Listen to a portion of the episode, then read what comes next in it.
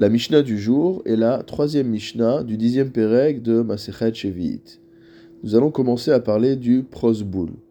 Le prosboul est une institution, comme nous allons le voir, qui a pour but d'empêcher que la Shemitah n'en vienne à annuler les dettes. Nous avons dit que lorsque l'année de la Shemitah se termine, toutes les dettes qui avaient eh, été contractées auparavant et qui n'avaient pas encore été remboursées étaient, Minatora, C'est ce qu'on appelle Shmitat Ksafim, la Shmita des dettes, la Shmita des finances. Le prosboul a été institué de manière à ce que on puisse maintenir les dettes malgré la Shmita. Nous allons expliquer pourquoi et comment fonctionne le prosboul. La Mishnah commence par nous dire prosboul et nommé shamet. Que si jamais on a utilisé le prosboul, alors il n'y aura pas d'annulation de dette. Le prosboul fait partie des choses qui ont été instituées par Hillel Azaken. Lorsqu'il a vu que les gens ne se prêtaient plus d'argent à l'approche de l'année de la Shemitah, de peur que les dettes soient annulées et qu'ils ne revoient pas leur argent. Et en faisant ça, il y avait une transgression d'un pasouk explicite de la Torah, qui se trouve dans le 15e chapitre de Devarim, au verset 9, Hishamer lecha, garde-toi, peniye davar im de peur que tu n'aies une pensée euh, insensée dans ton cœur, qui était cette pensée, quelle est cette pensée? C'est de dire je ne vais pas prêter, de peur que la dette euh, contractée soit annulée. Vegomer, etc.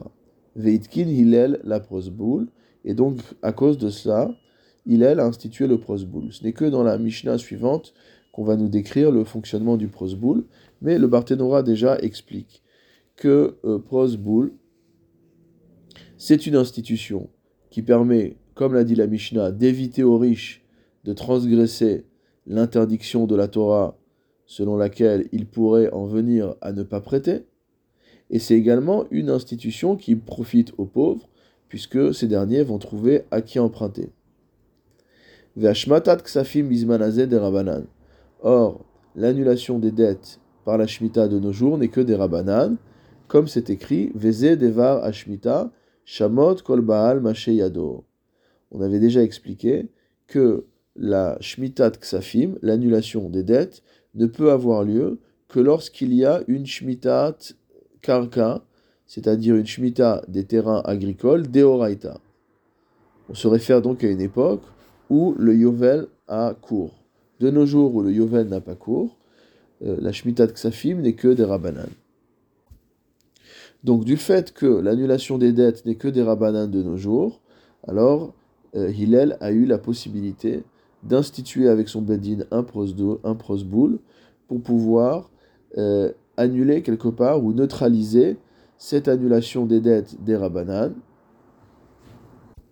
à des fins sociales, c'est-à-dire afin que les euh, pauvres puissent trouver de l'argent à emprunter. Le mot prosboul est un terme qui est grec et qui se coupe en deux parties, d'après ce qu'explique le Barthénora. La première prose qui voudrait dire takana, qui signifierait institution, et la deuxième partie, boule, qui décrit les riches ou les gens importants. Euh, on sait que, par exemple, l'une des institutions législatives dans euh, la cité grecque était la boulée, qui est une sorte de parlement. Donc on retrouve euh, ce mot-là dans le mot prosboul. Dans la Gemara il est expliqué que le mot prosboul est en fait une, une abréviation d'un mot plus long, qui est pros bouli bouti, et qui signifie donc takana, institution, boulet donc pour les riches, et bouté pour les pauvres.